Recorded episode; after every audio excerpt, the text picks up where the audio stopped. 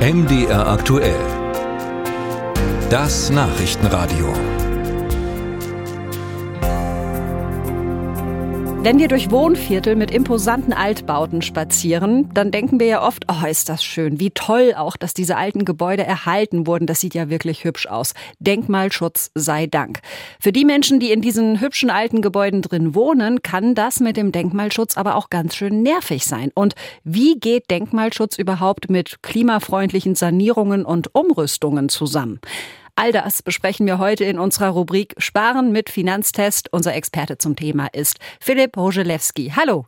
Hallo. Mit was muss ich denn rechnen, wenn ich in ein denkmalgeschütztes Haus ziehe? Was kommt da auf mich zu? Wände sind vielleicht nicht ganz so gut gedämmt, da muss man entsprechend gegenheizen. Es kann auch sein, dass es dünne Wände sind, das heißt, man hört schon mal das Nachbarkind schreien oder man hat knarzende Dielen. Das muss man mögen.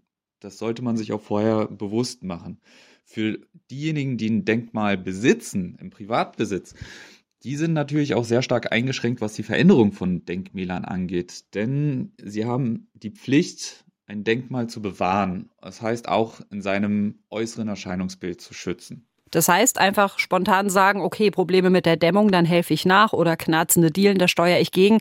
So einfach ist das dann nicht.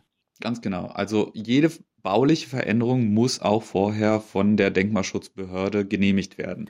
Und was passiert denn, wenn ich mich an diese Auflagen nicht halte? Oder auch wenn ich ein solches Gebäude nicht genug pflege und verkommen lasse? Also im schlimmsten Fall handelt man sich natürlich Ärger mit der Denkmalschutzbehörde ein. Das will eigentlich niemand.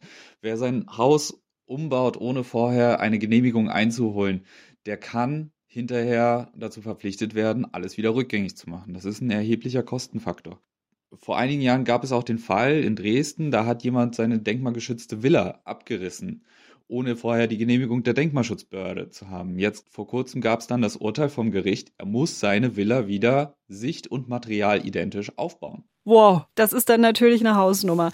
Ähm, wie gut oder wie schlecht gehen denn Denkmalschutz und Klimaschutz zusammen? Weil Denkmalschutz soll ja das Alte bewahren, Klimaschutz erfordert ja Anpassungen an eine neue Welt, sage ich mal. Das stimmt. Bei alten Gebäuden ist es natürlich so, dass die oft nicht die gleichen Energiestandards erfüllen. Müssen sie auch nicht. Das Gebäudeenergiegesetz behandelt Denkmäler äh, gesondert und unter Ausnahme.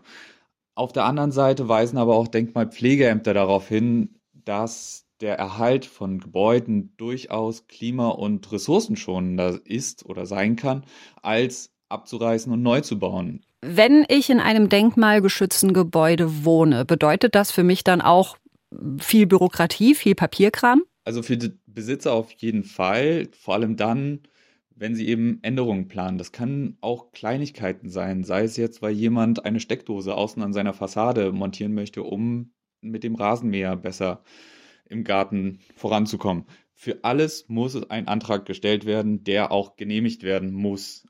Das sind aber Prozesse, die immer gleich sind. Das heißt, das hat man relativ schnell raus und dann ist es gar nicht mehr so problematisch.